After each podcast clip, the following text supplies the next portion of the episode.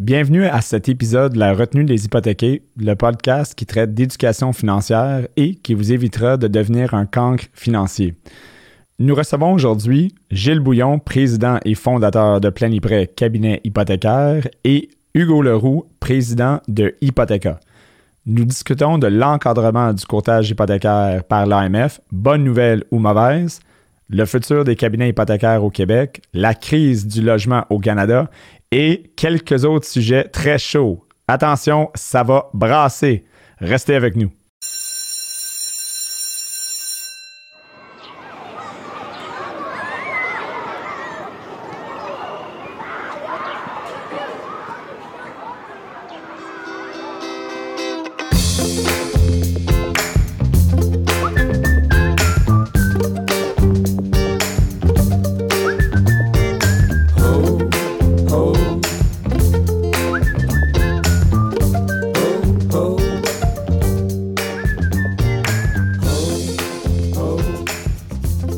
Euh, bienvenue à cette émission euh, de la retenue des hypothéqués.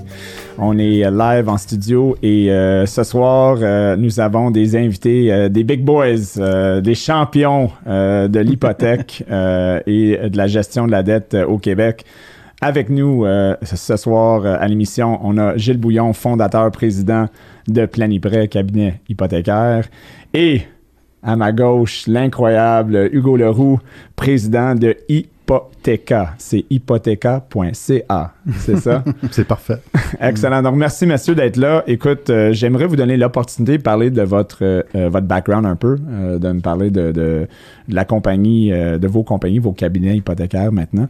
Donc, on commencerait avec Hugo. Pourquoi pas Hugo pour commencer? Parle-moi d'Hypothéca. Comment ça a commencé? puis, comment tu t'es rendu à ton poste, le gros chief cheese de président d'Hypothéca aujourd'hui?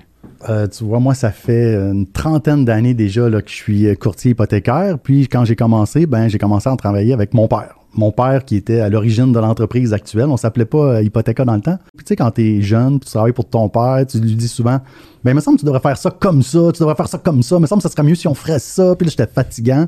Quand tu es jeune, tu connais pas toujours non plus là, les pourquoi euh, des choses, un peu tout ça. Puis à un moment donné, ben, mon père, ben, il semblait plus sur le bord de la retraite, tout ça. Il devait commencer à me trouver fatigant. Donc, il m'a vendu les parts de l'entreprise. Et à ce moment-là, j'étais déjà partner avec euh, Serge Morvan dans le temps de ça. Puis c'est là qu'on a décidé de changer le nom d'entreprise pour Hypothéca. Ça, ça va faire à peu près une vingtaine d'années. Hmm. Et puis de là, c'est parti. Puis nous autres, ben, quand on a parti Hypothéca, moi j'étais encore courtier hypothécaire. Je faisais les deux tâches un petit peu, gestion de l'entreprise. Euh, je faisais encore des dossiers, mais ça n'a pas été long que je me suis aperçu que faire les deux en même temps, je faisais les deux pas super bien. Donc, il a fallu que je fasse des choix puis devenir seulement gestionnaire dans l'entreprise puis juste m'occuper de ça. Mais j'ai toujours resté à la base euh, un courtier hypothécaire. On a toujours géré l'entreprise. Euh, on dit souvent ça chez nous, là, euh, par des courtiers, pour des courtiers. Le fait que j'ai été courtier toute ma vie, toutes les décisions sont tout le temps prises en fonction. Les courtiers vont-tu aimer ça? Les courtiers. C'est peut-être pas des fois la bonne manière de penser si tu es un gestionnaire d'entreprise. Mm. Comme quand tu une famille, tu devrais penser est-ce que mes enfants vont être contents? Ça devrait pas être la raison numéro un que tu prends une décision. Là. Des fois, il faut t'en prendre des plus difficiles, mais depuis une vingtaine d'années, ben, c'est ça. Maintenant, je fais seulement de la gestion d'entreprise, tout ça. Puis j'aime beaucoup ça. C'est différent. Et surtout dans les dernières années, avec tous les changements là, qui s'est mm. produit, c'est sûr que c'est un défi qui est. Euh, plus grand qu'il était avant, mais écoute, le courtage hypothécaire, depuis, de, depuis que je suis dans le courtage hypothécaire, ça ne fait que changer. Je ne peux pas prendre une période de 5 ans dans le courtage depuis 20 ans, exemple, qui est pareil comme l'autre 5 ans d'avant. Si tu prends, c'est par ça en tranche de 5 ans, d'un 5 ans à l'autre, c'est toujours très, très, très différent. Puis je pense que ça va être encore comme ça pour, euh, probablement les 10-15 mm. prochaines années, ça va changer, changer. Ça te garde réveillé, ça te garde euh, sur euh, le, bout de tes pieds. Euh. Oui, puis souvent, on, on se donne souvent, on se fait des plans, puis là, quand on pense qu'on a fini, hey, j'ai enfin fini, là, maintenant tout roule comme je veux que ça roule, oups, on s'aperçoit qu'on doit à peu près tout chambouler, recommencer, mm. refaire des nouvelles procédures. Il faut devenir complet avec, avec l'incomplet, qu'on va jamais vraiment finir, c'est juste un, travail qui, continue. Là, l'hypothèque, on est, on est plus que 100 courtiers, c'est quand même un des plus importants bannières, bannières ou cabinet indépendant au Québec. Vous êtes à peu près combien maintenant? On frôle le 200. on se tient à peu près dans ce chiffre-là, 180, 175, 180. Euh, il y en a des nouveaux qui rentrent, puis évidemment, il y en a qui. Tu sais, c'est un vieux métier chez nous. On a des courtiers comme si ça fait 30 ans. On en a qui, on en a qui partent parce que soit c'est des nouveaux qui réussissent pas, mais j'ai, je, commence à voir, c'est un peu nouveau, là, des gens qui partent à la retraite, qui arrêtent, qui essayent de faire une passation de la business à un autre courtier. C'est un, un des, justement des nouveaux défis qu'on a hmm. quand tu es un courtier qui arrête. comment tu fais pour garder cette business-là live, la transférer à quelqu'un. C'est tellement de business personnel. Fait que ça, c'est les, les, nouveaux enjeux qu'on a aussi là, présentement. Plusieurs milliards de déboursements aussi. C'est gros. Là. Pour les gens qui ne savent pas, un cabinet hypothécaire, ça fait quoi? C'est combien de, de, de, de, volume hypothécaire? Combien de millions de dossiers que, que les cabinets font? C'est quand même impressionnant. Là. On est à quoi? nous autres, on est comme à 1,9 milliard à peu près. 2 milliards. 2 milliards, c'est ça. L'arrondir. 2 milliards. On te le permet. C'est le target de cette année. C'est un peu en haut de ça. fait qu'on on va y aller à deux. C'est super. Euh, de ton côté, euh, l'histoire derrière Planiprêt? Ben, l'histoire, c'est que j'étais plus dans les services financiers avant, puis j'ai fondé euh, Planiprêt, ça va faire 16 ans. Donc, j'étais plus dans les services financiers, l'assurance, le placement et tout ça. Et puis, je suis allé chercher mon, permis dans ce temps-là. Ça s'appelait une mention D, hein, qui était à l'AMF. Et puis, ça s'appelait Service financier Planiprêt. Puis après ça, ben, on est rentré à la à l'OACQ, tout ça. Fait qu'on on, s'est, euh, là, on s'est rappelé euh, une agence hypothécaire, et mm. ainsi de suite. Donc, 16 euh, ans, bien heureux d'avoir parti ça. Puis, je, me souviens des, beaux souvenirs du début de tout ça. Puis, les gens, ben, ils se sont joints tranquillement. Ils ont eu confiance, puis à partir de là, ben, on leur a donné des services. Puis à partir de ces services-là, ben, il y en a d'autres qui se sont joints, puis ça a grandi. Mm. Donc vraiment, on l'a fondé dès le départ. Là, contrairement à Hugo, euh, pour Hypothéca, que tu as commencé même à un jeune âge, ton père l'avait mm. fondé bien avant Planipré, on parle des années 80 à peu près. Là. Euh, euh, Gilles, tu as commencé ça. C'était une deuxième carrière. Là, deuxième carrière. Donc, qu'est-ce qui t'a motivé de partir des, services financiers pour rentrer dans l'endettement, dans la gestion de mm. l'endettement? Qu'est-ce que tu voyais comme, comme qui était important là, pour comme un trou, un manquement dans, pour les Québécois? Comment tu vois ben, Dans les services financiers, ce que je voyais, compte tenu, il y avait beaucoup de protection du patrimoine avec l'assurance et puis euh, la gestion de l'actif avec le, placement.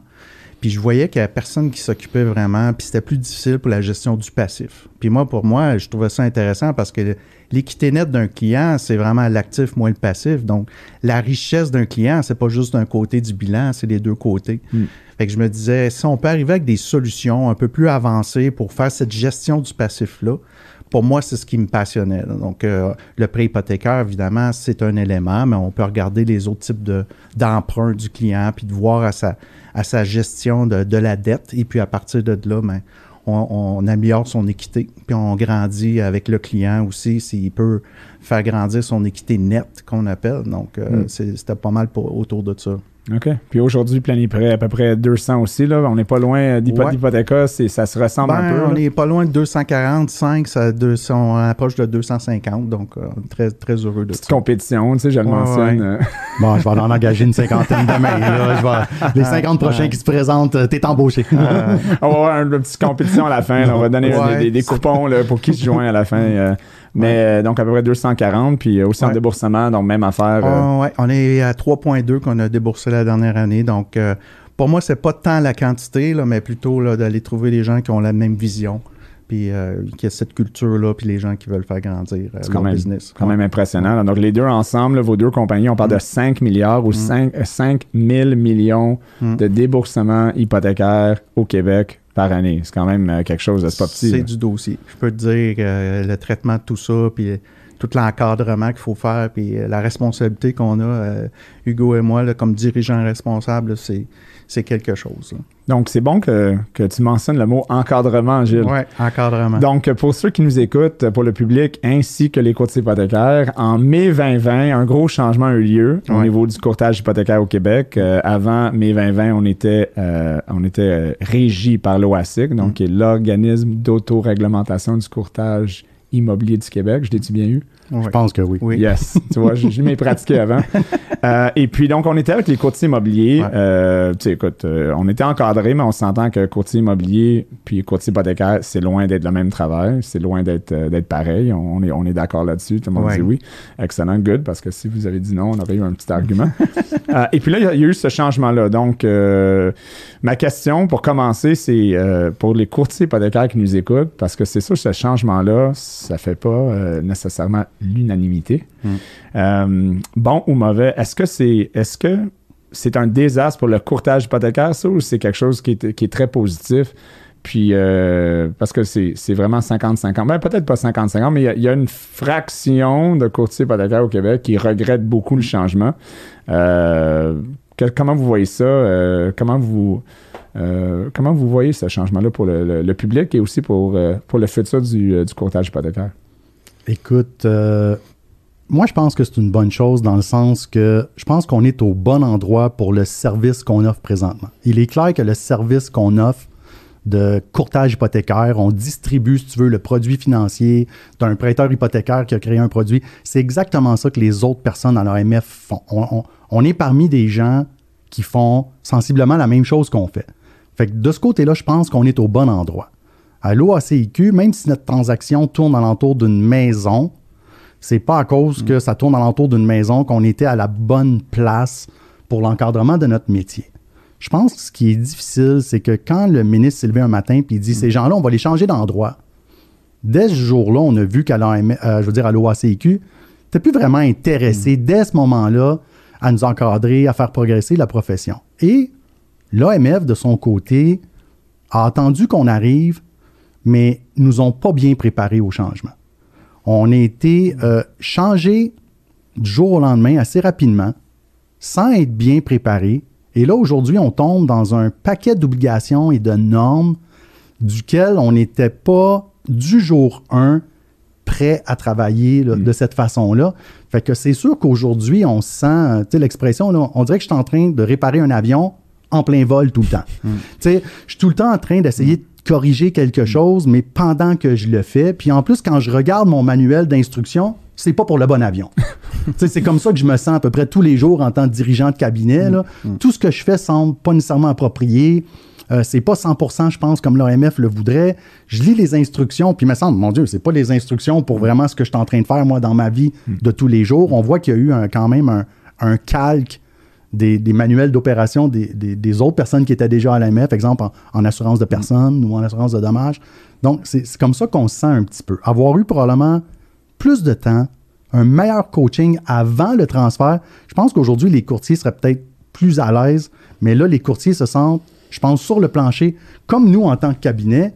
On te demande de changer des choses pendant que tu les fais. Euh, pour les nouveaux courtiers qui joignent la profession présentement, c'est pas si pire. Ils l'apprennent comme ça. Mais pour les courtiers d'expérience, euh, on, on leur demande beaucoup de choses qui sont vraiment différentes de ce qu'ils faisaient avant. Et souvent, sont un petit peu euh, pointés. Ils se sentent visés du doigt parce que euh, les, les obligations sont comme si on ne faisait pas confiance à ce que tu faisais avant. Sais, les courtiers, ils sentent, tu sais, quand on parle, exemple, de la- de l'analyse des besoins, la recommandation du produit, c'est des choses qu'on faisait. Mais on n'était pas habitué de les documenter autant qu'aujourd'hui. Puis le courtier, il dit Pourquoi tu me demandes ça? Moi, j'ai- toujours bien travaillé, j'ai toujours super bien expliqué à mes clients. Mes clients ont toujours eu le produit approprié. Puis là, quand je leur demande de se justifier tout le temps dans chacun des dossiers, il y en a qui prennent ça personnel un petit peu, puis je les comprends. Fait que tout ça mis ensemble, euh, certains pensent qu'on n'est pas à la bonne place, mais malgré tout, moi, je pense qu'on est quand même avec le bon encadrement, le bon régulateur pour ce qu'on fait. Mais la transition, c'est sûr que euh, moi, j'étais pro-changement là, avec l'AMF, mais c'est sûr que je ne m'attendais pas à un, à un choc, si tu veux, là, Aussi gros. aussi gros, là, surtout dans. ben, je pensais que ça peut-être durer quelques mois, là, mais je m'attendais certainement pas à ce que deux, trois ans plus tard, me semble, je suis pas encore. euh, Ouais. je- ça, ça va être long avant que je me sente Et c'est pas confortable. fini. Et, c'est pas, fini, exact. Exactement. C'est pas fini. Comment tu vois ça? Ben, moi, j'étais plus préparé un peu parce que j'étais un peu plus avec l'AMF, Ouais. anciennement à la Commission des valeurs mobilières du Québec. C'est devenu l'AMF dans l'assurance, dans le placement. Puis dans le placement, c'est encore plus sévère que du côté assurance. Puis nous autres, ils nous ont mis dans, dans la loi de l'assurance. Personnellement, moi, je pense que c'est une bonne affaire. Les, les courtiers vont le réaliser. Euh, pourquoi? Euh, beaucoup plus, puis je l'explique à des gens. euh, je pense que si on veut bien survivre au cours des prochaines années, là, ça va être de s'éloigner de la commodité transactionnelle, de côté transactionnel qui est un peu plus que l'OACQ nous demandait, c'était vraiment vers du conseil. Fait que si on s'en va vers le conseil, moi je pense que c'est excellent dans le sens que on est à la bonne place. Mais ce que ça va demander aussi, c'est une transformation de nos courtiers à aller beaucoup plus vers le conseil, de se donner aussi une valeur ajoutée, de bien expliquer, de faire de l'éducation avec la clientèle. Et, tout cet aspect-là, moi, je trouve que c'est ça qui va donner cette valeur-là, puis que les courtiers vont être vraiment bien positionnés dans les prochaines années. Parce que si c'est juste transactionnel, avec les nouveaux, euh, ce qu'on appelle euh, digital channel, qu'on appelle, hmm. ben ça, à ce moment-là, les institutions financières vont aller un peu plus avec euh, direct au consommateur, puis la différence, ça va être de ce côté-là. Fait que ce que l'IMF nous demande présentement sur l'analyse des besoins, la recommandation, ces éléments-là, je trouve que à moyen terme, c'est ça qui va différencier finalement les courtiers vis-à-vis ceux qui font juste une transaction pour une transaction. Donc, euh, hmm. pour moi, je le vois du bon côté. OK. Mais si on parle de, l'encadrement notamment, c'est sûr que le courtage hypothécaire, c'est pas le seul canal de distribution d'hypothèques. Hmm. Euh, est-ce que vous trouvez que ça pourrait être détrimental? L'encadrement, autant d'encadrement, c'est bon, on fait le travail, c'est bien, c'est tout fait. Ça prend plus de temps quand, on doit faire une recommandation, une analyse de hmm. besoins, et après ça, compléter la conformité. Tout ça est beau, mais c'est des gens qui travaillent dans les banques, puis des gens qui sont des démarcheurs, euh, force mobile, force de vente mobile, pour dire que ce soit Desjardins, RBC. Eux autres, au Québec, ils n'ont pas à faire ça. Donc, euh, est-ce que c'est n'est pas un désavantage pour le courtage mm-hmm. d'être si encadré, avoir tant de, de, de, de, prérequis, si on veut, au niveau des documents, au niveau de tout ce qu'on doit faire? Puis du côté bancaire, qui mm-hmm. représente quand même presque 80, 75 à 80% du volume hypothécaire au Québec, ben, eux autres peuvent faire ce qu'ils veulent. ben, comme je le dis, il va falloir absolument qu'on se démarque du côté mm. conseil.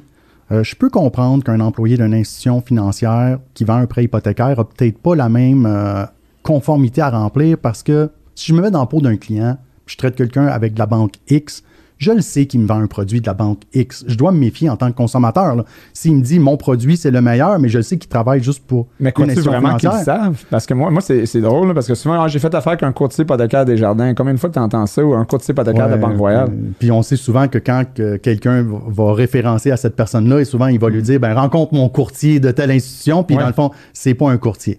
Euh, effectivement, ça, ça doit être clair, mais si je sais que je traite avec une personne qui travaille pour une institution, mettons que c'est fait de façon legit et correcte, là, puis je sais que je, je avec une mm. personne qui travaille pour une institution, je dois me méfier en tant que consommateur, tandis que si je traite avec un courtier, que je sais qu'il va magasiner pour moi, mais c'est important que mm. ça soit fait. Ça, là, ça serait dommage mm. que des gens se représentent comme courtiers et ne fassent pas dont ce qu'ils vendent, parce que c'est ça qu'on vend aux clients. Fais affaire avec moi, je suis un courtier, je vais regarder ce que tu as besoin, puis je vais aller le chercher. Mais si ce côté-là, il n'est pas fait, je vais regarder ce que tu as besoin et je vais aller le chercher, c'est pas bon pour notre métier, si on s'aperçoit entre-temps. Fait que forcer les courtiers à le faire, les courtiers le font déjà. Le forcer à le documenter plutôt. je pense que la, majorité des courtiers font bien le travail. Le documenter va nous protéger pour dans le futur. Savoir, Et l'importance numéro un à l'AMF, c'est la protection du public. Mm. Puis on s'entend que si le client se sent protégé quand il fait affaire avec un courtier, ben c'est bon pour nous. Mais c'est pas quelque chose qui se fait du jour au lendemain. Fait que là, on a effectivement une période peut-être un petit peu plus pénible, tout ça.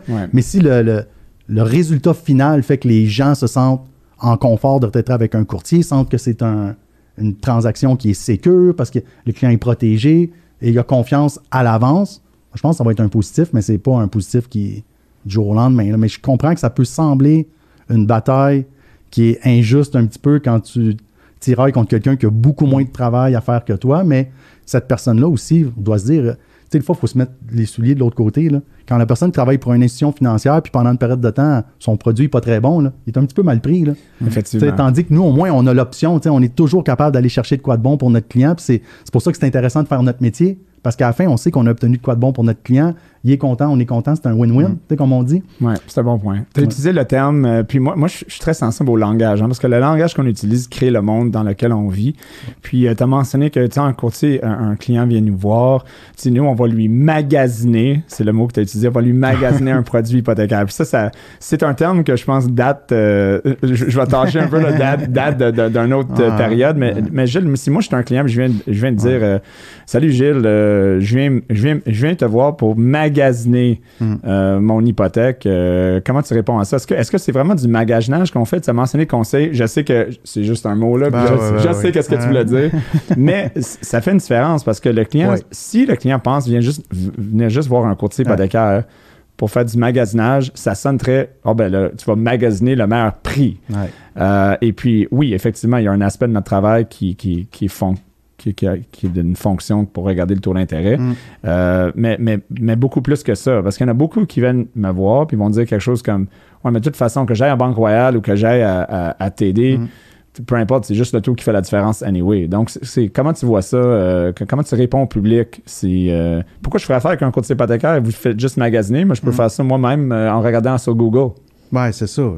Puis le régulateur, c'est pas, c'est pas dans cette direction-là qu'il s'attend à ce que des professionnels agissent. Donc, euh, de façon générale, oui, le magasinage se fait, mais c'est beaucoup plus, OK, est-ce que tu peux, euh, c'est quel ton- quels sont les besoins? Après ça, quels sont, mettons, tes, tes besoins court terme, moyen terme? Et puis après ça, est-ce que le produit, là, il faut poser beaucoup de questions à ce moment-là. Est-ce qu'il y a des portes de sortie? Peut-être que tu veux, dans deux, trois ans, t'acheter un chalet. Peut-être que tu veux faire d'autres choses.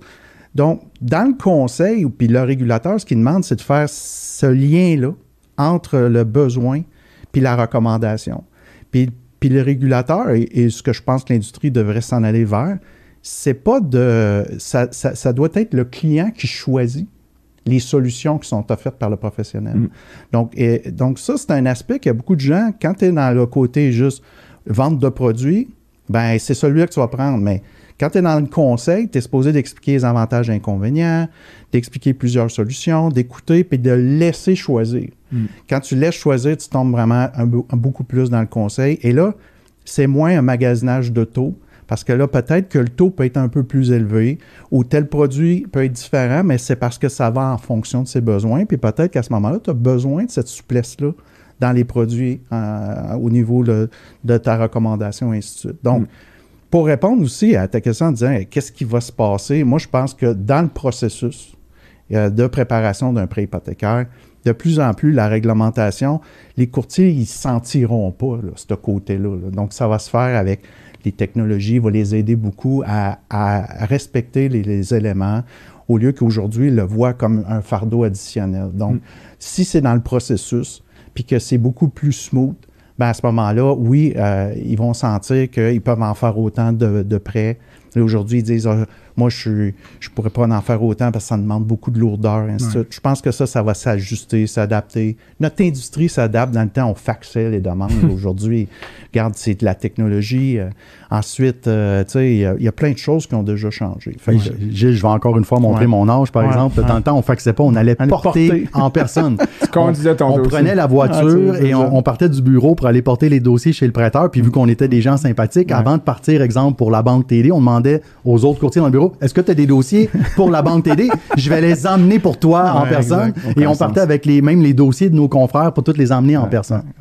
Mais même moi qui, qui est là-dedans depuis 2000 2005, euh, au début, effectivement, des dossiers des jardins, on les amenait, moi je les amenais en personne. là. donc euh, c'est le monde a vraiment, euh, le monde du courtage hypothécaire a vraiment changé. Puis ça, juste dans les, dans les 15-16 ans, Ben oui. c'est incroyable. Question euh, par rapport à juste l'AMF aussi, Mhm. euh, que je trouve qui est malheureux, euh, c'est qu'en ce moment, on a parlé un peu de recrutement là, tantôt. je sais que tu- vas signer 50 personnes tantôt. Demain. là. Mhm. Demain. Mhm. Mais vous n'êtes pas les seuls chefs de direction ou présidents de, de cabinet hypothécaire au Québec. Et puis, donc, naturellement, tout le monde essaie de, de recruter et de, de passer des entrevues de nouveaux courtiers ou des anciens courtiers. Puis avec le changement de l'AMF, j'entends beaucoup des, des commentaires de, de- de recruteurs qui vont dire Oh non, non, inquiétez-vous pas avec l'AMF, tu n'as pas besoin de faire ça.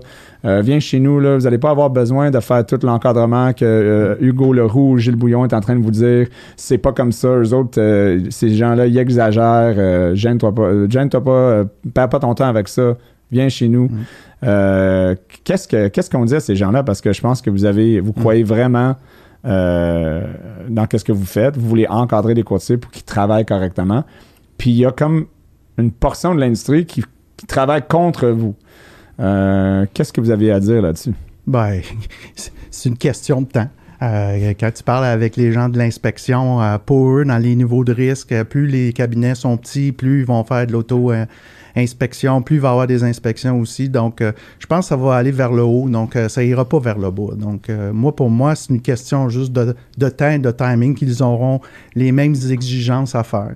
Donc, euh, pour moi, euh, ce côté-là, euh, je suis pas très préoccupé. Tout se bien de le faire correctement pour donner l'encadrement, puis que les, les courtiers, ce qu'ils veulent, c'est de passer du temps avec le client.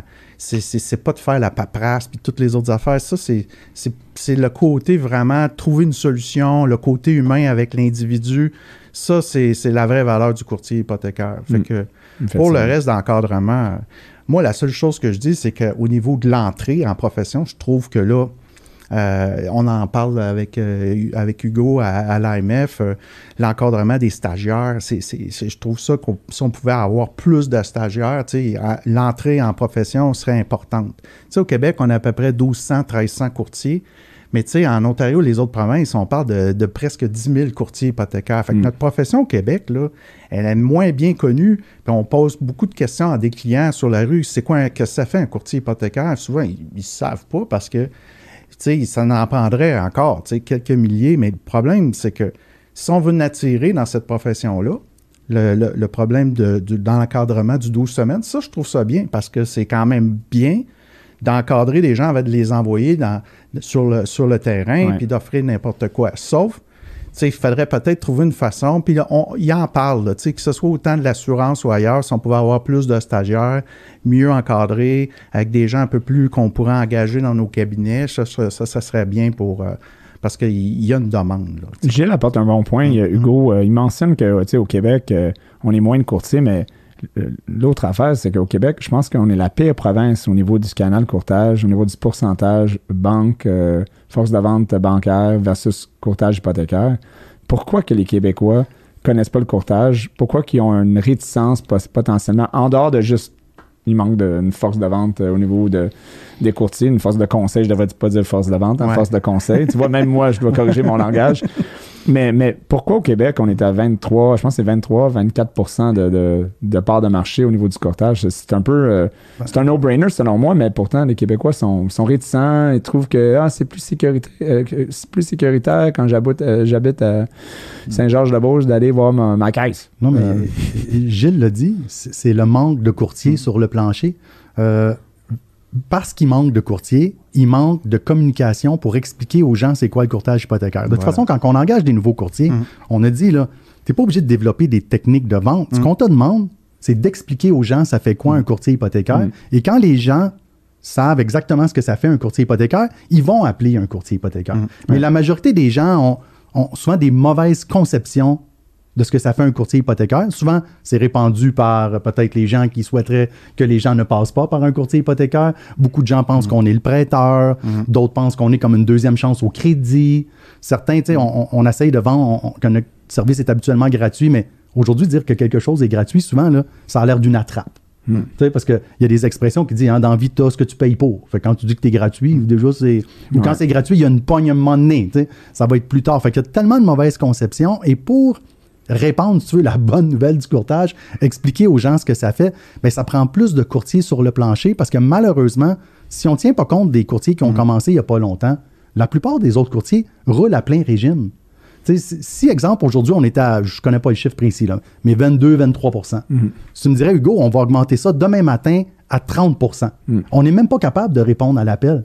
On serait même pas capable de desservir le 7% de part de marché additionnel. On a besoin de minimum doubler le nombre de courtiers sur le plancher. Ben oui, ben oui. Et Gilles vient de le dire, la, la capacité des cabinets dans la formule actuelle. Moi, là, même si tu me dis, Hugo, là, au lieu de 50, demain, là, je t'en donne 100 nouveaux courtiers que tu peux signer. je ne ça. pas capable d'y prendre.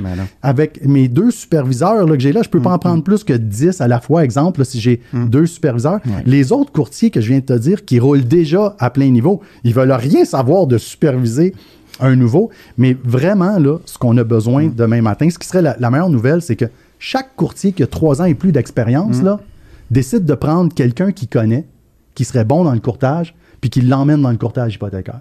Si tous nos courtiers là, qui ont au moins trois ans d'expérience, qui connaissent bien le métier, demain matin diraient Hey, moi, là, je vais prendre quelqu'un que je connais, que je pense qu'il va être bon dans le courtage, je vais le prendre par la main, puis je vais le prendre sous mon aile pendant six mois. Je me fierai pas à mon cabinet de le faire, parce que mon cabinet, présentement, a les mains liées. là. Je peux pas en engager 50 demain matin, même si je veux. Puis on double le nombre de courtiers, certains courtiers, tu sais comment c'est, des fois, ils ont peur. Ils disent, hey, si on double le nombre de courtiers, je ne ferai plus de business demain matin. On va se piler ses pieds. Ah c'est tellement pas saturé, le courtage Ben non, hypothécaire. ben non, Il y a ben tellement de place que ça serait la meilleure nouvelle pour le courtage, pour chacun de nos courtiers, Mm. de rentrer quelqu'un dans le domaine, de dire, moi, je vais, je vais l'aider au début, cette personne-là. Mm. Je le connais, je vais la business de tout le monde va augmenter si on ferait ça. C'est, c'est, c'est- c'est mon vieux le, le- le plus pieux. Je sais bien que ça arrivera peut-être pas, là. mais que chaque courtier en prend un par la main puis qu'il l'emmène dans le domaine puis qu'il l'aide à rentrer, ça serait la meilleure nouvelle par le courtage. On passerait de peut-être 1200, 1300 à 2500, proche Ouais, de 3000. 3000, on a- c'est la meilleure chose qui pourrait arriver pour le courtage hypothécaire au Québec, surtout du côté des prêteurs.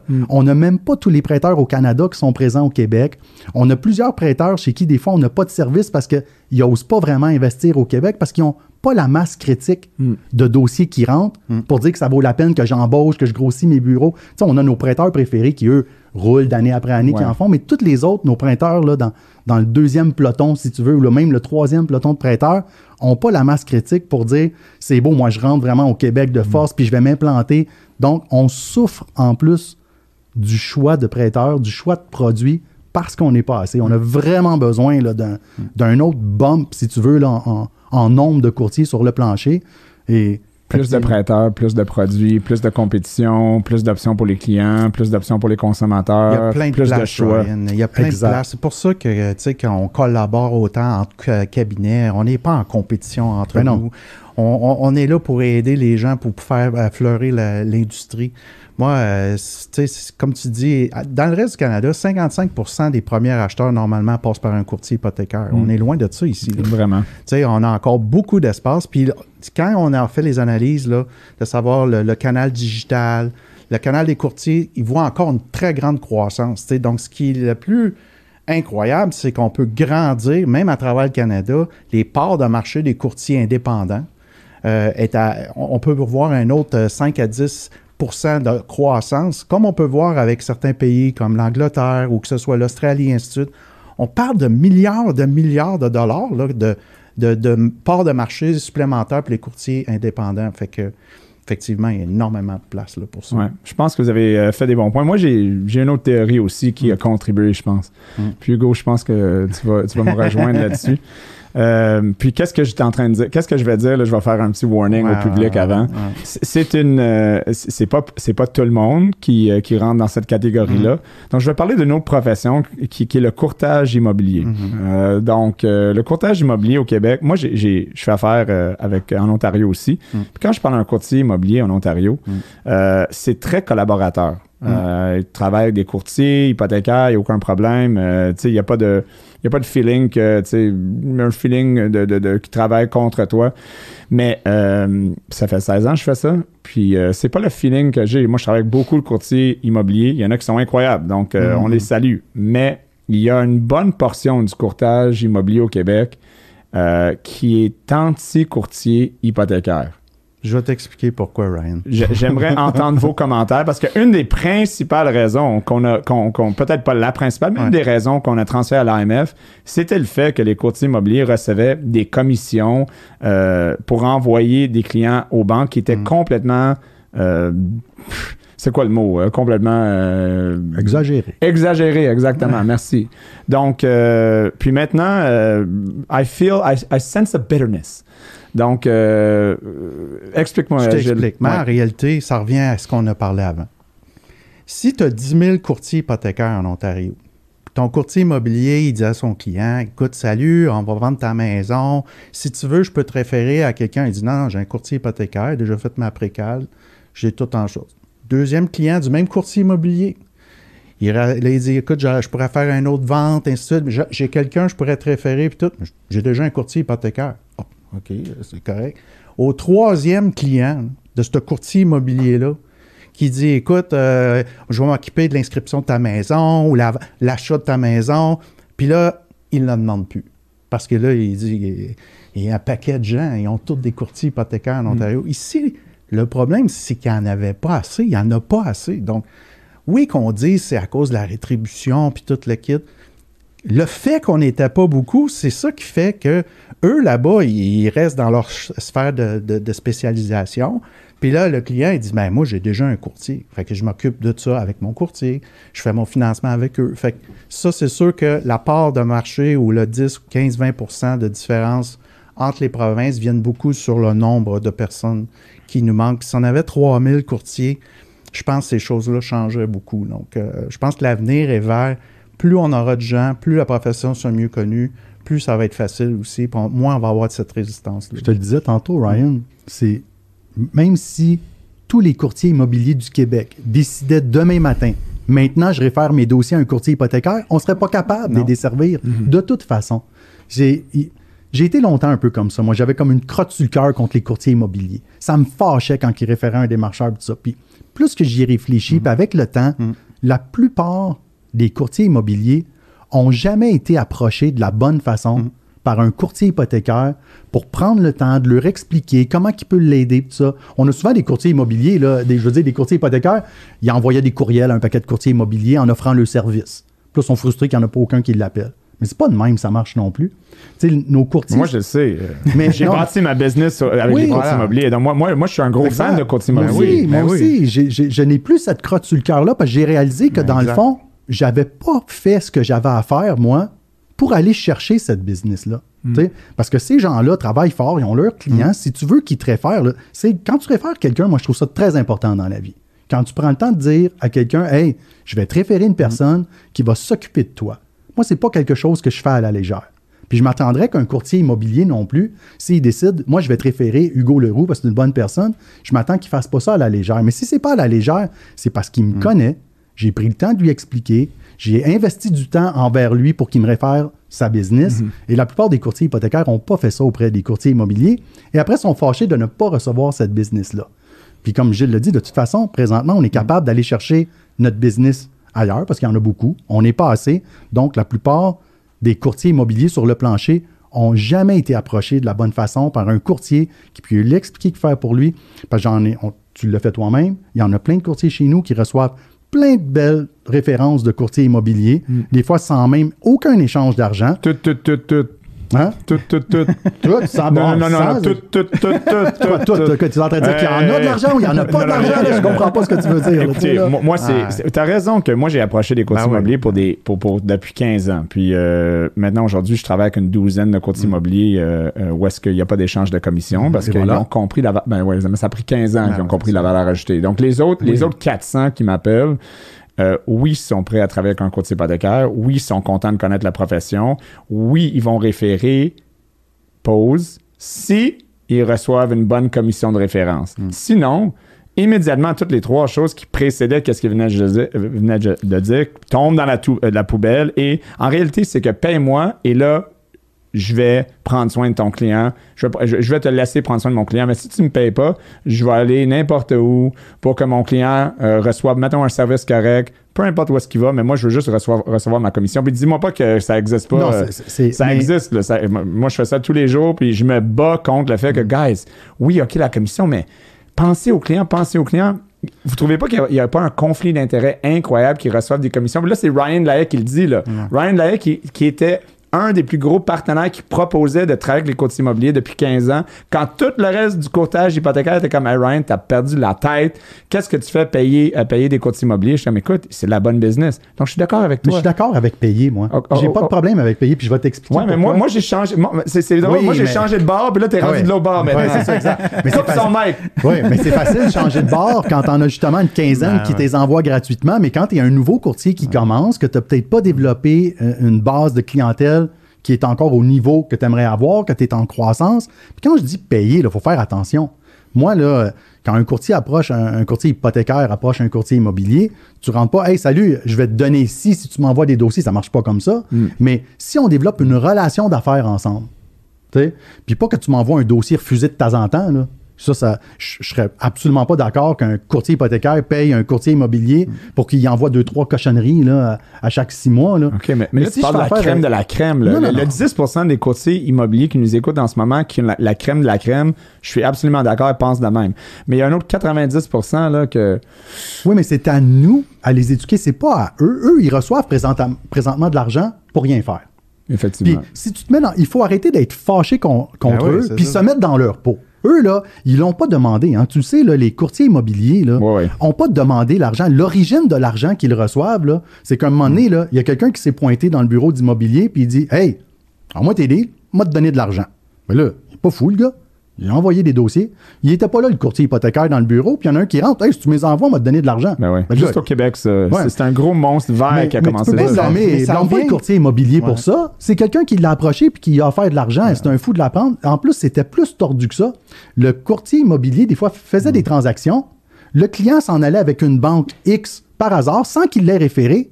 Et puis là, la personne de cette banque-là Ah vient ouais, voir. Hey, t'as fait un dossier à telle place, sais-tu? Voici un cadeau de 1000 Il l'avait même pas demandé. Mm. Puis on y offrait l'argent. Des fois, c'est même pas lui qui avait référé. Fait que moi, je les blâme pas, mais Non, non, c'est la responsabilité du système bancaire qui, Ben qui- oui. qui- qui nous a rendu aujourd'hui. Qui a dit, écoute, on va domper de l'argent là-dedans. Ben là, Puis oui. là, aujourd'hui, ils sont comme, ben écoute. euh, Mais il faut pas être fâché contre le courtier immobilier. C'est pas lui qui a initié Ben ça. C'est dans les us et coutumes maintenant au Québec que quand il réfère un prêt hypothécaire, il est référé. Puis moi, ça me fâche même pas parce que un courtier immobilier qui fait une partie de mon travail, parce que je, je peux appeler ça faire une partie de mon travail, parce que quand il est avec son client, puis s'il lui dit, écoute, moi, je connais une bonne personne, c'est Mm. une personne de confiance. Si tu le rencontres, tu vas voir, il, pouvoir- il va pouvoir, pas magasiner, mais bien étudier tes besoins et t'envoyer, puis bien te conseiller. Ouais. Ça, là, c'est un bout de mon travail qui est en train de faire. J'ai pas eu à payer une publicité dans le journal. J'ai pas payé du Google AdWords pour ce client-là. Tu comprends? Puis Oui, quand oui. le client m'arrive, il y a un bout du travail de fait, il y a déjà la confiance. Je suis d'accord de payer un peu Encore pour là, ça. t'es dans la- les là, les, les, les, les Sperano, les boiteaux, là, euh, qui d'autres, les, les légers. Ah ouais, Ça, c'est de la. Encore là, oui, il y a des courtiers qui font ça, c'est les nourcis. Euh, écoute, je peux, je peux les nommer, là. euh, Il y, en a plein, là, les Ah oui, mais les Dionne, autres, il faut les éduquer. Les autres, il faut les éduquer. Ouais, il faut, que nos courtiers pas- fassent le travail. Attends, t'as pas le temps d'éduquer euh, d'éduquer tes propres courtiers. Tu dis tantôt que t'as la misère à prendre 10 stagiaires. Là, tu vas commencer à éduquer le, le courtage immobilier au complet. Non, mais c'est à mes courtiers qui veulent cette business-là de courtier immobilier de pas être contre eux puis de les haïr. C'est sa job d'aller les voir puis de les éduquer. Puis comme je dis, moi, un courtier hypothécaire là, qui veut travailler avec des courtiers immobiliers, je leur dis, t'en as pas besoin de 250. Arrête d'envoyer des courriels inutiles à 200 Vous en personnes 10. préférées. Mmh. T'en 10. as même pas 10. Moi, je dis entre 4 et 6 courtiers immobiliers qui t'ont adopté, qui te donnent même pas 100% de business. Là. Si tu as 4 à 6 courtiers immobiliers qui t'envoient 7-8 deals par année, là, chaque, là, ben, tu pars ton année sur le bon pied. Là. Ouais, parfait, ouais, ces clients-là vont te Ça marche, euh, C'était, c'était mon plan d'affaires euh, depuis que j'ai, euh, 20, 24 ça marche, ans. ça marche des deux côtés aussi. Si, Ben oui. mettons, toi, tu as des clients qui viennent te voir pour une pré-approbation, mais si, c'est vraiment bon aussi si tu as des courtiers que tu travailles pour pouvoir leur référer Ben, aussi. absolument. Absolument. Eux autres, ils Absolument. viennent avec, puis là, tu fais le dossier. Fait que moi, je me mets dans leur position. La raison derrière tout ça aussi, c'est qu'eux voulaient s'assurer, lorsqu'ils sont un client devant eux, ils leur demandaient ça, à savoir s'ils ont eu du financement ou s'ils ont besoin d'avoir... Parce que c'est important pour eux. Mais compte tenu qu'il n'y a pas beaucoup de courtiers hypothécaires, tu comprends que dans le fin fond, eux autres, ils s'assuraient que le client était autorisé avec une institution financière, puis ils l'envoyaient à l'institution financière. Oui, il y avait la rétribution, mais le premier besoin, c'était de s'assurer, avant de faire visiter des maisons, que le client il était qualifié. Fait que, t'as-tu fait, t'as-tu fait tes devoirs, t'as-tu fait ci, t'as fait ça. Fait que ça, c'est sûr, ça revient un peu au manque de, euh, de, de courtiers. Oui. Deuxièmement, c'est sûr que leur métier change aussi. Le nôtre change. hein. La leur aussi, il faut qu'ils créent de la valeur ajoutée aussi pour les commissions Mm. qu'ils reçoivent aujourd'hui. Un courtier immobilier, là, de plus en plus, quand ils vont inscrire, ils vont s'assurer d'avoir fait des, des pré-inspections. Qu'est-ce qui pourrait être le plus fâchant pour un courtier immobilier aussi, c'est hop, le client met une offre d'achat avec un- une condition d'inspection, puis que il l'inscrit sans savoir juste à la déclaration du vendeur. Donc, de plus en plus, les bons courtiers immobiliers là, vont faire, vont payer des rapports de pré-inspection, s'assurer qu'il y a des cracks, ici, ça va être réparé avant, ça va être organisé. Fait qu'ils ont des belles transactions. C'est sûr qu'on a un marché de fou présentement, mais quand ça va revenir dans le fin fond, tu sais, eux autres aussi, ça, ça évolue beaucoup. Il faut qu'ils créent, s'ils se mettent avec des gens autour d'eux, des professionnels, ben, ça va être vraiment, vraiment bon pour leur métier aussi Ouais. parce qu'il y a une pression énorme sur leur métier, comme nous, on a une pression qui, qui, qui a un, un changement, une transformation. Moi, j'ai juste une vision euh, de, de que le courtage immobilier et le courtage hypothécaire travaillent en partenariat parce que en tout le, dans le fond, à la fin de la journée, Mm. Ben oui. on a juste les meilleurs intérêts des clients dans, en- en- dans notre cœur, puis on veut juste que les clients obtiennent qu'est-ce qu'ils ont besoin. Au moins, les gens qui sont là pour les bonnes raisons. Oui, tout à fait. C'est ça qu'ils veulent. Puis les gens sont, qui sont là pour juste faire des transactions à n'importe quel prix, ben j'espère que, que le marché va les, va les manger. J'espère qu'on vit une petite crise dans, dans un an ou deux ans, là, puis que toutes les, euh, toutes les, les- les- les mauvaises herbes se font enlever. Je pense que ça serait euh, peut-être une bonne chose. Mais, mais non, mais c'est mon, mon point, c'était que peut-être j'ai une petite frustration. euh, après avoir fait ça depuis 15 ans, puis tant travailler avec des courtiers, puis tant avoir supporté le courtage immobilier euh, versus les, euh, ventes par soi-même.com. Tu vois, j'ai pas mentionné le nom. Euh, mais, mais tu sais, c'est- après tout ça, euh, je trouve ça euh, difficile de voir encore aujourd'hui euh, des courtiers immobiliers qui m'appellent pour dire écoute, ton client, là, je sais qu'il fait affaire avec toi, mais si tu veux pas que je le réfère ailleurs, il faudra que tu me payes. Puis ça, ça m'arrive à chaque semaine. C'est mon client, là. Je n'ai pas référé. Donc, je trouve que c'est un peu plate euh, euh, de, de- de- qu'on vit encore dans ce genre de dynamique. Et j'espère que, je vous l'ai dit, c'est, c'est ça, c'est un hot, hot topic. Donc, Non, puis je suis d'accord. Puis tu l'as dit tantôt, il y, a, il y a un certain pourcentage des courtiers immobiliers qui sont sharp, qui sont très ouverts à ce qu'on travaille avec eux. Il s'agit, est-ce qu'on est assez pour les desservir? Je pense que tu en as un autre tiers qui sont un- un côté comme de l'autre. Ils vont à la facilité. La personne de la banque est là, ils vont référer elle. Il y a un courtier hypothécaire, ils vont le prendre. À celui qui va lui donner le meilleur service. Il y en a effectivement peut-être un autre tiers là, qu'on n'aura jamais. Mais saviez-vous, Mais, euh, les gars, que 70 à 75% des courtiers immobiliers réfèrent pas du tout? Exact. hmm. C'est incroyable, hein? veulent même pas rentrer là-dedans. On parle de Non. 25% de courtiers euh, immobiliers qui réfèrent. Quand tu parles à des dirigeants de, de- de grandes agences là, immobilières, il y a beaucoup, beaucoup de courtiers immobiliers qui, eux, s'occupent pas de ça. Référer même à- aux prêteurs, quoi que ce soit. Donc, tu sais, des fois, là, c'est qu'on a une tendance à penser plein d'affaires, mais c'est à nous de bien développer. Puis nos clients ont besoin de bons professionnels pour les protéger dans, les- dans les transactions s'ils sont faites euh, par l'encadrement de ces professionnels-là, qui sont des bons courtiers immobiliers. là, là, ben, il- reste aussi à déterminer. Tantôt, je dis, moi, je suis d'accord, payer un courtier. Il y a les montants aussi. là. On n'est pas là pour donner euh, la Ben oui. moitié et plus de notre paye. Là. A- Ça, ça fait pas de sens quand même. là. 67% de la, la paie de base. Là. 67 Je suis d'accord. qui, qui ça, ça fait pas de sens. Encore aujourd'hui, ça fait pas de sens. Ça n'a aucun sens. Imagine qu'il disait si tu ne me payes pas 67% de ce que tu fais pour avoir juste donné un nom, Mm. ben euh, je vais l'envoyer ailleurs. Ça, ça, ça a duré longtemps. Ouais. L'AMF a changé ça. Ça va être très difficile avec tout l'encadrement qu'on a besoin de faire, le, le côté des- des- de l'analyse des besoins, les recommandations, tout ça. C'est beaucoup de travail. là. Le courtier doit faire attention. Non, à le, ça. le- le- effectivement, le Ouais. coûtant pour Ben un oui. courtier hypothécaire Ben de traiter son dossier a augmenté. Ben oui. Mm. Tu sais, le coût là, en heures, des fois en, Mm. en- en personnes pour ta- pour t'aider à administrer tes dossiers a augmenté. Donc, euh, il n'y a plus la même disponibilité sur la Mm. commission d'un courtier à partager. Mais de toute façon, j'ai jamais été d'accord, moi, à 67, même 50, même 40% de la commission, je trouve ça trop. Là, là. Fait que, tu- Le standard, c'est 25, je pense. 25 25, c'est, ouais, ça rentre dans la norme. Ouais, 20-25 de la 20-25, commission euh, là, de base, là, je pense que ça, Mm. fait, ça a de l'allure. Puis je pense qu'aujourd'hui, en plus, à cause du changement avec l'OMF, ça ressemble plus à ce qu'ils reçoivent du côté du prêteur maintenant. Avant, on le sait, là, ils recevaient euh, 50 points de base, puis des fois plus avec de la bonification additionnelle, Ouais. tout ça. Mais je pense pas qu'on est là aujourd'hui. Donc, un courtier qui offrirait 20-25 sera pas très loin de ce qui se fait offrir par l'institution Ouais. financière.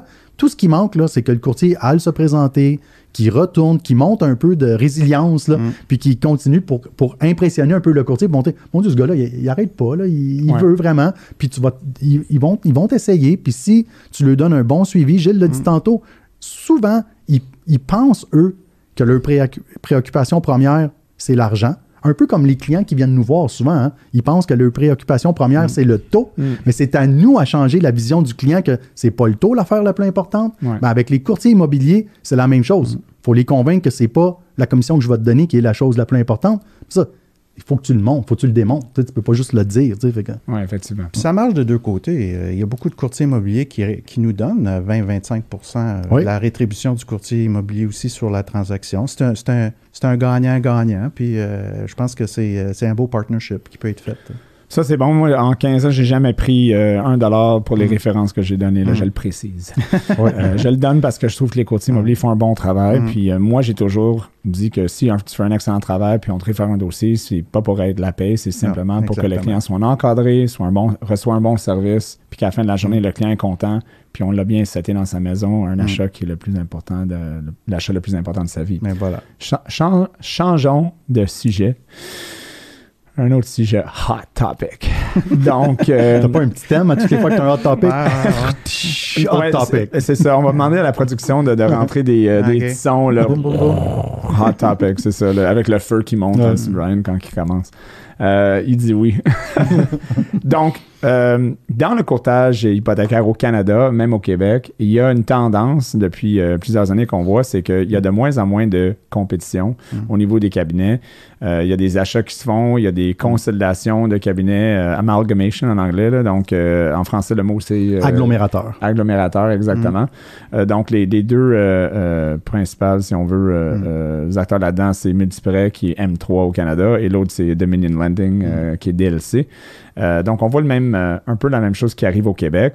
Il reste pas beaucoup de films indépendants. Je pense qu'ils sont tous ici aujourd'hui. Euh, en fait, les plus, les plus c'est ça, c'était facile de les rentrer dans la, classe. La classe est petite, mais elle vous, a, vous On est tous là. Exact. Mais donc, il y en a quelques autres, mais, mais c'est des, c'est, des plus petits, on s'entend. Là. Donc, vous êtes, vous représentez mm-hmm. au Québec, naturellement, les deux plus importants cabinets hypothécaires indépendants euh, au Canada, je pense. même, même au Canada, potentiellement, effectivement. Donc, euh, avec ça en tête, euh, puis avec ce, genre de mode qui, arrive de, se mettre ensemble, comme Multiprêt acquiert, DLC acquiert, ben, qu'est-ce qu'on va faire, guys? Est-ce que est-ce qu'on est-ce qu'il y a une collaboration qui devrait être faite? Tu parlais de collaboration tantôt. qu'est-ce qui se passe là-dessus? je vois Hugo qui, qui bouge dans sa chaise. Qu'est-ce qu'on peut faire pour s'assurer que les Québécois continuent à avoir une, diversification dans leur choix de courtier hypothécaire, dans les différentes cultures de cabinets hypothécaires? Qu'est-ce qui va faire euh, qu'on peut, euh, qu'on peut maintenir ce genre de ce genre d'environnement pour les Québécois? Je pense qu'il y a peut-être une tendance qui va aller à l'envers dans, mm. dans, les prochaines années. C'est sûr que ce que tu viens de dire, c'est absolument vrai. Là. Dans les dernières années, tout le monde s'est fait englober ou à peu près par les euh, agglomérateurs. Euh, deux raisons, je pense, principales à ça. Un, c'était la bonification. Hmm. Euh, les petits cabinets qui étaient, exemple, 5, 10, 15 ou 20 personnes, n'étaient pas capables de toucher les niveaux de bonification chez plusieurs prêteurs. Donc, c'était assez simple pour eux de dire, je vais joindre un agglomérateur, il va me charger un peu d'argent, mais je vais toucher tellement de bonification chez des prêteurs que je ne touche pas maintenant, donc je vais, euh, je vais prendre cette option-là. C'était souvent le point de vente numéro un des agglomérateurs, c'était la bonification. On voit que récemment, hmm plusieurs prêteurs ont changé les grilles de bonification pour que des plus petits cabinets soient quand même, quand même capables d'atteindre les niveaux plus élevés. Hmm. Donc, ils ont enlevé de la pression sur certaines personnes qui voulaient joindre et certains cabinets pourront se retirer maintenant d'un agglomérateur parce qu'on sait que certains hmm. d'entre eux, tu signais des engagements, 5 hein, ans, 7 ans. Donc, beaucoup de ces engagements-là vont être à terme bientôt. Hmm. Euh, ça, c'est le premier point. Donc, je pense qu'il va y avoir une facilité euh, accrue pour un cabinet de rester indépendant de ce côté-là. Euh, et l'autre était la technologie.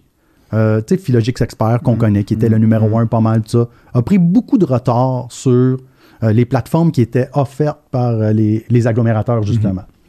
Mm-hmm. je pense que Philogix est en train de rattraper ce retard-là et va donner une chance aussi à quelqu'un de pouvoir se retirer d'un agglomérateur et d'avoir un outil informatique, si tu veux, qui est quand même là, de niveau comparable. Fine pointe, là, fine pointe avec Philogix Expert Plus et Pro, là, qui va ressembler mm. beaucoup aux plateformes qui sont offertes par les deux principaux agglomérateurs. Mm. Donc, exemple, une firme de, de 20 courtiers qui avant avait pas de technologie, pas de boni, c'était un must de joindre un agglomérateur avec pas le choix. Mm. Nous, ici, là, deux indépendants, on avait quand même un volume juste assez élevé qui nous permettait de toucher notre bonification partout. Mm. Euh, la technologie, on s'en sort, capable d'investir un petit peu, c'était borderline, mais mm. ça fonctionnait. Et puis là, je sens un genre de relâchement avec la technologie offerte par Philogix, les prêteurs qui ont ajouté la bonification. On a, sensiblement, aucun problème, nous, à atteindre tous les niveaux partout Mm. de bonification sans être obligé de joindre un agglomérateur. Puis comme tu dis, moi, j'aime ça parce que ça offre quand même une diversité. Si on se retrouve au Québec, dans le fond, avec deux compagnies de courtage, là, techniquement, là, Mm. comme si nous, on disparaît, c'est à peu près ça qui va arriver. Là. Ouais. On va avoir deux joueurs. Exact. Parce que tout le monde va, tout le monde va appartenir à un des, à- C'est ça. appartenir à un des deux joueurs. Ouais. Je pense pas nécessairement que c'est une bonne chose. Je pense aussi qu'ils ont été un petit peu, euh, ces deux agglomérateurs-là, je vais, je vais le dire, là, ils ont été greedy un petit peu. Mm. Surtout quand ils, dans leurs euh, interactions avec les prêteurs. Mm. Je pense qu'ils ont fini par tomber sur le gros orteil des prêteurs souvent, en exigeant ci, en exigeant ça, euh, commission additionnelle, tout ça. À un moment donné, les prêteurs se sont dit, on vient de se Mm. mettre à la merci, puis on sait que les, les banques n'aiment pas vraiment se faire mettre au pied du mur ou se faire à côté. Puis moi, ça me faisait très peur dans le sens parce que je me suis dit, un matin, on va se lever. Puis si les deux agglomérateurs tombent trop les orteils des, des banques, vont tout simplement arrêter. Là. Ouais. Ça serait pas la fin du monde pour les banques de dire, c'est-tu nous autres, le courtage hypothécaire, c'est terminé. Parce que s'ils arrêtent tout en même temps, là, c'est quand même eux qui vont faire les prêts hypothécaires à la fin. là, là. À- le, le canal va changer, là, mais à la fin, les prêts vont se prendre chez eux quand même. Là, là, ils vont, Don't bite the hand that feeds you. ben, Ouais, c'est ça. Ouais. Fait que moi, euh, fait que je, je pense qu'eux ont réalisé ça et sont en train de faciliter la diversification dans le nombre des cabinets. En plus, la réglementation de l'AMF aussi, puis tout ça, je pense, va favoriser peut-être la multiplication euh, des cabinets.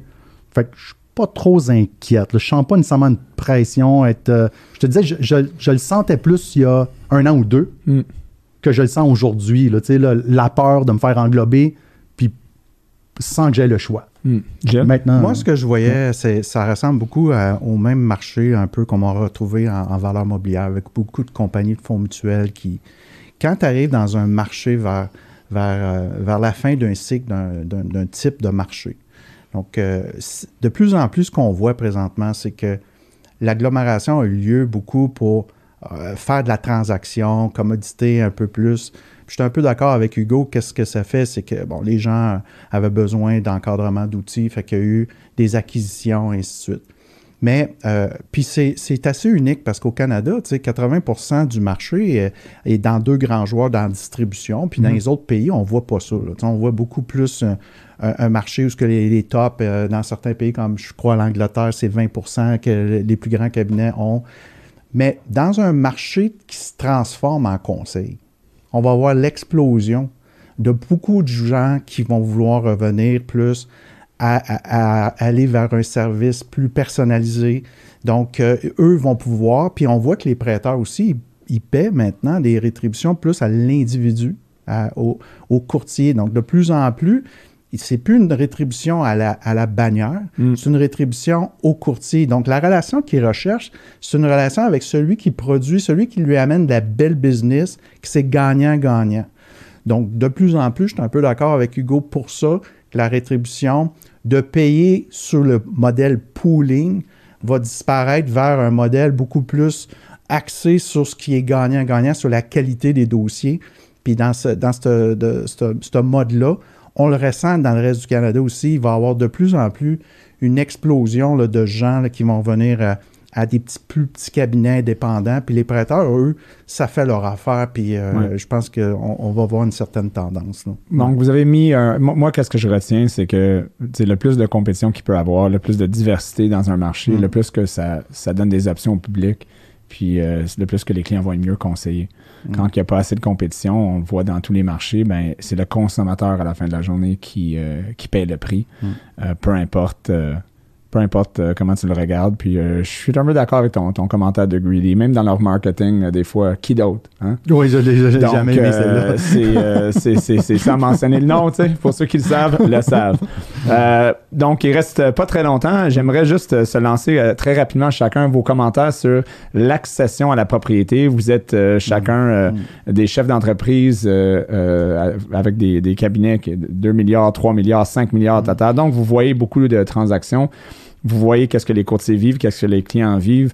En ce moment, il y a vraiment une peur au Canada. Il y a une crise immobilière. Euh, les jeunes, euh, les jeunes, même pas les jeunes, pas mal tout le monde euh, se dit écoute, comment que je vais être capable de m'acheter une maison, de déménager, de m'acheter quelque chose d'autre? Comment vous voyez ça euh, rapidement, en une minute Je sais pas long, là, mais pour Hugo, dans une minute, es-tu capable Ben, je vais commencer. vas-y, On va ouais. commencer, Gilles, parce que je suis stressé juste avec le mot une minute. Vas-y, Gilles. Ben, c'est une question d'offre. Je pense que le marché, ça, ça, prend de la construction. Il ne faut pas se leurrer. Vous pouvez chercher tous les médicaments qui existent. Euh, le fait que là, on va avoir des seuils d'immigration qui vont rentrer de plus en plus grands mm. euh, au Canada parce qu'il y a eu un retard à cause de la pandémie. Euh, juste, tu sais, il y a un, gros flot de baby boomers qui pourraient mettre leur marché, en, leur, maison en vente, mais ils ont tellement peur de ne pas pouvoir s'acheter d'autres choses. Donc, ça va prendre de la construction, ça va prendre de l'offre qui revient, puis après ça, ben, veut, veut pas. Moi, évidemment, ce qui m'inquiète le plus, c'est beaucoup plus l'inflation, à savoir, euh, tu sais, euh, je pense que on, est vraiment dans une inflation euh, salariale et, ça, ça m'inquiète un peu plus. Là, c'est pas juste temporaire, que ce soit le pétrole ou l'alimentation. On sent qu'il commence à avoir une inflation un peu plus, un peu plus sérieuse. Puis ça, à ce moment-là, on sait que ça va être une hausse de taux d'intérêt. Puis une hausse de taux d'intérêt, c'est là que le marché aussi va se replacer aussi dans le fin fond il y a des gens qui ça va leur faire mal. Puis là, tu sais, quand le cash flow n'est pas là, mais ben, là, on va retourner dans ce qu'on a vécu dans le temps. Tu sais, il va y avoir peut-être un petit peu plus de reprise de maison, ainsi de mm. suite. Fait que, oui, il y a ces, facteurs-là au niveau de l'offre. Je pense que quand même bien qu'on veut trouver des solutions, euh, euh, ça va être beaucoup plus sur euh, à créer un peu plus d'immeubles. Euh, pendant bien longtemps, les gens ben, se sont déplacés aussi. Il y avait des secteurs ou des régions où il y avait beaucoup de maisons à vendre. Les gens avec euh, les nouvelles, nouvelles, façons de travailler aussi, un peu plus à distance. Fait que fait que en une minute, j'ai dépassé. tu sais, on avait peur que tu, tu le ben oui. respecterais pas, puis ben Gilles est allé prendre ton Ben oui, c'est ça. On a, pris mon, a pris mon temps. Ben oui. Non, non, non, non, pas du tout. on va te laisser le mot final sur l'accession de la propriété et le marché actuel. Ben c'est ça. Quand on dit accession à la propriété, on parle des premiers acheteurs. Hein, c'est eux. Puis je pense qu'il va, falloir avoir des allègements pour les premiers acheteurs euh, de qualité. Exemple, tu sais, les premiers acheteurs qui démontrent des bonnes habitudes de crédit, va probablement falloir des allègements mm. sur la mise de fonds, mm. sur euh, des allègements peut-être sur le taux de qualification. Mm. Euh, surtout quand tu parles de premiers acheteurs qui sont jeunes, avoir un taux de qualification élevé pour s'assurer que plus tard vont être capables d'absorber la hausse. Un, les taux vont être plus hauts maintenant. Fait que les chances qu'ils soient encore beaucoup plus hauts dans le temps diminuent. C'est sûr que pendant que les taux étaient à 2, avoir un taux de qualification, c'est une bonne ben idée. Parce que les chances qu'ils sont à 4 sont quand même raisonnables. Mais quand il va déjà payer 4 au départ, ça ira peut-être pas à 6. on peut peut-être donner un petit break sur le taux de qualification, donner une petite chance aussi mm. peut-être sur les montants de la mise de fonds. Moi, j'amènerais probablement l'amortissement 30 ans, pour les dossiers assurés, pour les premiers acheteurs, par exemple, avec une bonne cote de mm. crédit. Celui qui montre que toujours bien payé. Mm. Euh, je connais pas beaucoup de gens qui se sont mis dans le trouble à acheter une maison. Des fois, ils sont un peu serrés, mais si je, tous les clients, je pourrais sortir les clients des 20 dernières années, à toutes les voir, est-ce que vous avez fait une erreur en achetant une maison? Hmm. Il n'y en a pas beaucoup qui vont me dire oui. Hmm. Même si on était un petit peu serrés, puis ça me gêne pas, moi, que quelqu'un soit un petit peu serré dans ses finances hmm. parce qu'il a acheté une maison. Parce que là, un petit peu serré, honnêtement, là, ben, c'est de l'argent qu'il aurait mis ailleurs. De toute façon, il serait peut-être endetté. En... Il est tout bien de s'endetter sur la maison qu'ailleurs ou dépenser en cochonnerie. Il est tout bien de mettre son argent sur sa maison. À long terme, il va être gagnant. Fait que ça me gêne pas, moi, de peut-être rendre les premiers acheteurs un petit peu plus serrés si ça les permet d'acquérir une maison. Mm-hmm. Et malheureusement, on va avoir peut-être une, une partie d'une génération qui va falloir qu'ils acceptent que de nos jours, c'est pas tout le monde qui peut être propriétaire. Il y a une partie qui pouvait avant, mais qui ne pourra plus maintenant. Mm. C'est triste, mais c'est un bon point. C'est ça. Il faut, euh, faut faire face à la réalité. Puis euh, je te rejoins, même me rendre plus, euh, plus strict, même les, refinancements, beaucoup plus strict les refinancements, notamment quand c'est un refinancement pour acheter une autre propriété. Tu sais, c'est facile quand tu as gagné 400-500 000 d'équité dans ta mm. propriété de refinancer pour acheter une deuxième. mais ça, ça enlève une autre maison sur le terrain pour un premier acheteur. Donc, une combinaison de rend ça plus facile pour les premiers acheteurs, rend ça plus difficile pour mm. les gens qui acquièrent des deuxièmes, troisièmes propriétés.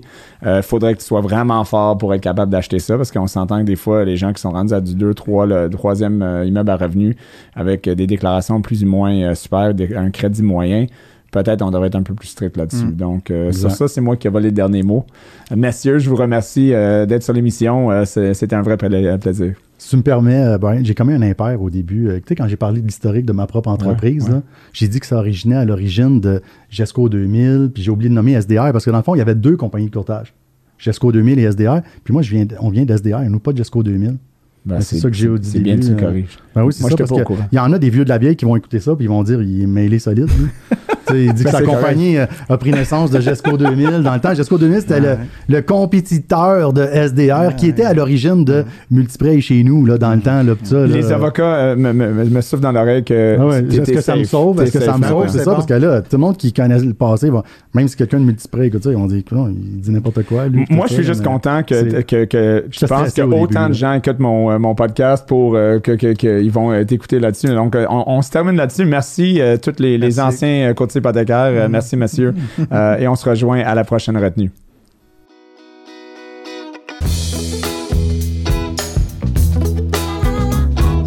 Merci d'avoir été avec nous pour cette retenue. Je vous invite à nous suivre sur Facebook, Instagram, YouTube et les principales plateformes de podcasting Spotify, Apple Podcast, Google Podcast. Et si vous connaissez un cancre financier, dites-lui de s'abonner à ce podcast. On se rejoint à la prochaine retenue.